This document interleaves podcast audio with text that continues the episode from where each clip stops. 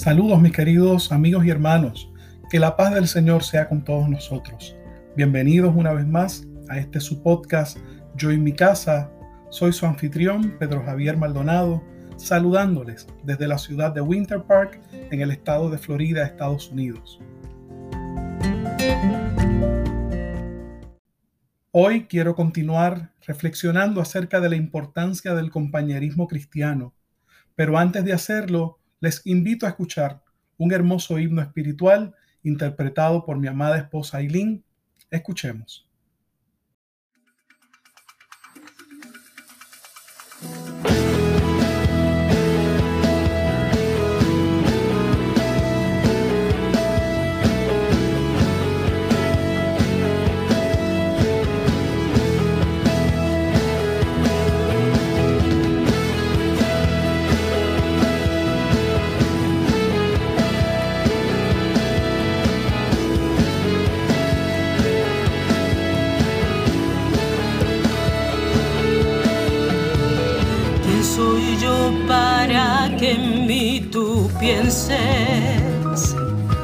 Y que escuches mi clamor. Es verdad lo que tú hoy me dices, que me amas, me asombras. ¿Quién soy yo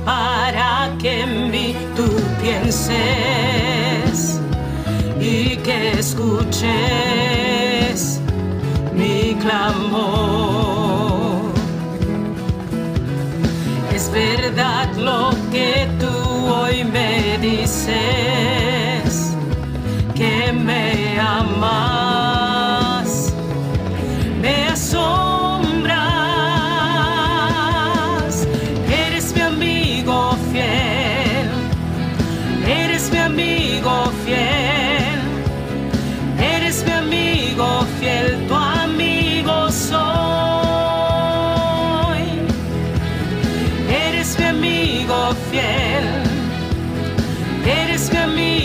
fiel, eres mi amigo fiel, tu amigo soy.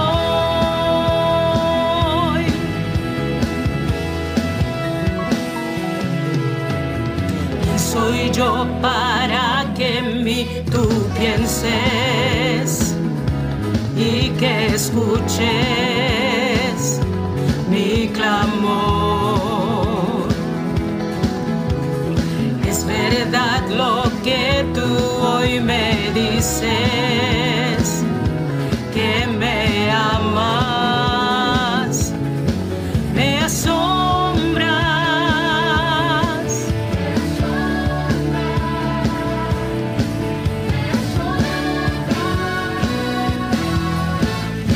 Eres mi amigo fiel, eres mi amigo fiel.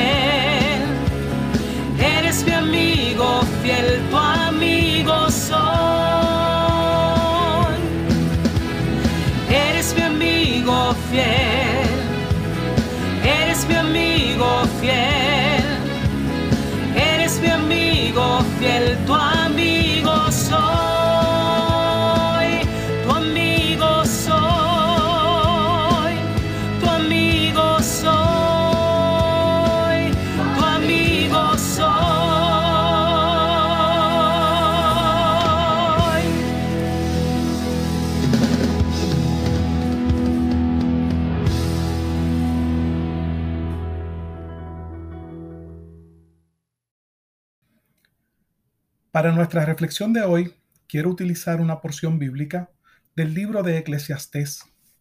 Es el capítulo 4, versos 7 al 12, que en la traducción lenguaje actual interconfesional dice así. Miré hacia otro lado y vi que en esta vida hay algo más que no tiene sentido. Me refiero al hombre solitario, que no tiene hijos ni hermanos, todo el tiempo se la pasa trabajando y nunca está satisfecho.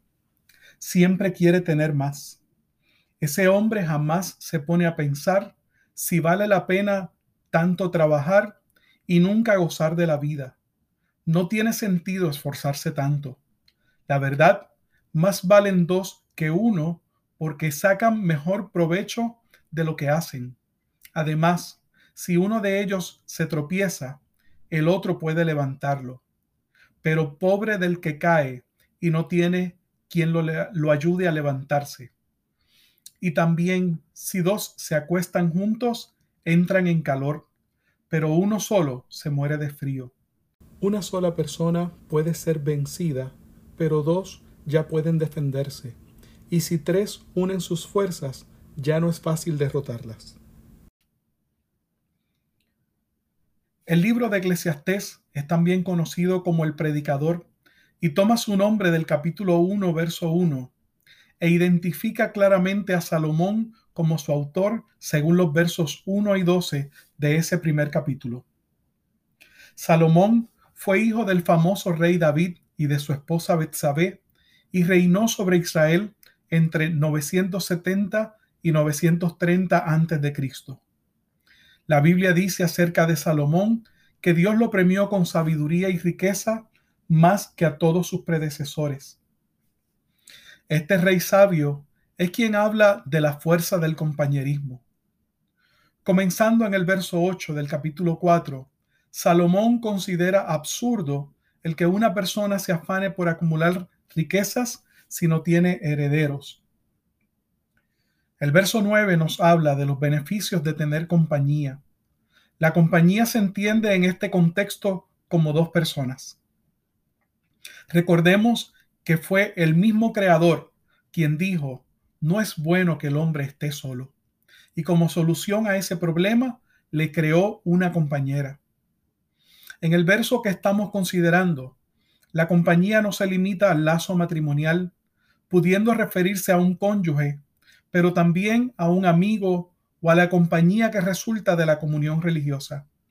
El estar acompañado en términos generales es mejor que estar solo. Entre las ventajas de ser dos, menciona que recibe mejor paga por su trabajo, al unir su paga individual. Que si uno cae, el otro puede ayudarlo a levantarse. En este punto, cabe señalar que la caída es algo que nos sucederá a todos. Las caídas son momentos en los que perdemos el balance, sea este físico, emocional, espiritual o material. El predicador nos dice que si ambos caen, mutuamente se ayudarán a levantarse, se ofrecerán ayuda mutua. El verso 11 nos presenta una imagen tomada del matrimonio, pero también aplica universalmente a la cálida simpatía que se deriva de los lazos sociales y religiosos. Finalmente llegamos al verso que consideramos principal para la reflexión del día de hoy. Uno solo puede ser vencido, pero dos pueden defenderse, y si tres unen sus fuerzas, ya no es fácil derrotarlos.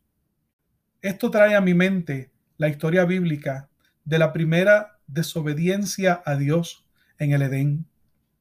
Eva fue influenciada y convencida por la serpiente a desconfiar de lo que Dios les había dicho.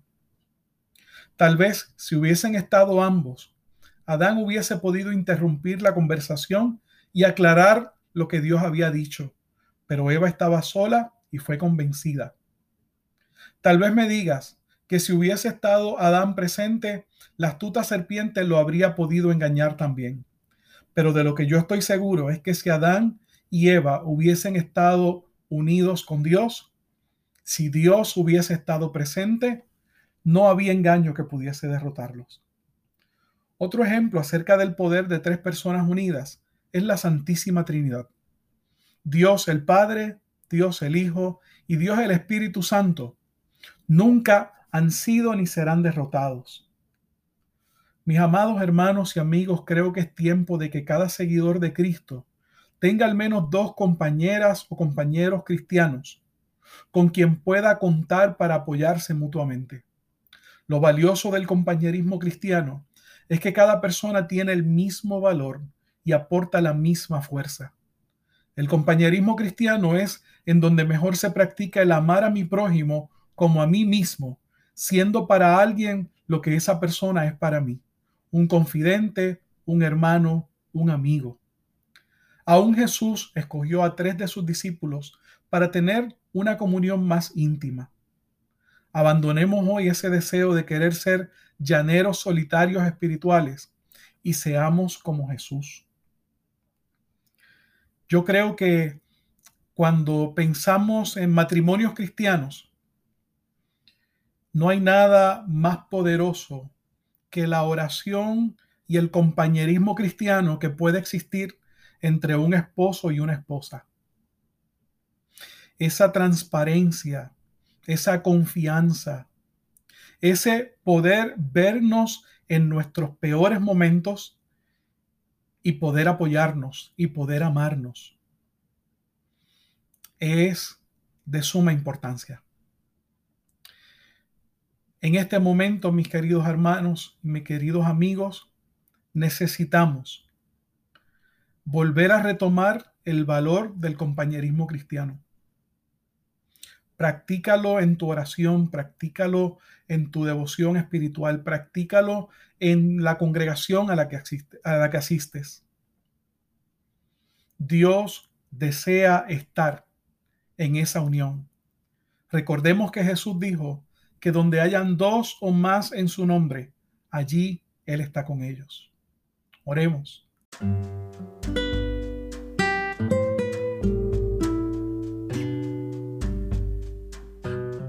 Padre nuestro que estás en los cielos, santificado y bendito sea tu nombre para siempre. Te damos gracias, Señor, porque tú eres el Dios que inspiró la palabra, que inspiró la Biblia.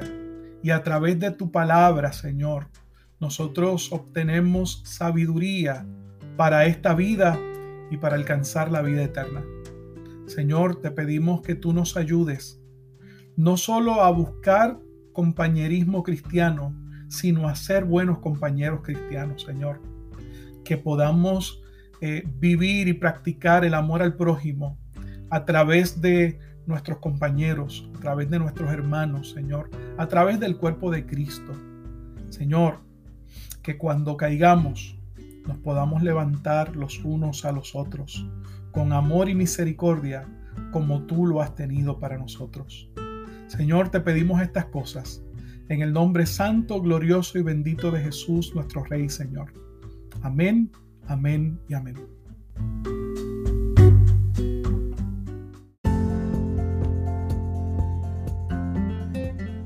Mis queridos hermanos y amigos, si deseas comunicarte conmigo, envíame un correo electrónico a pastorpedrojaviercogm.cc.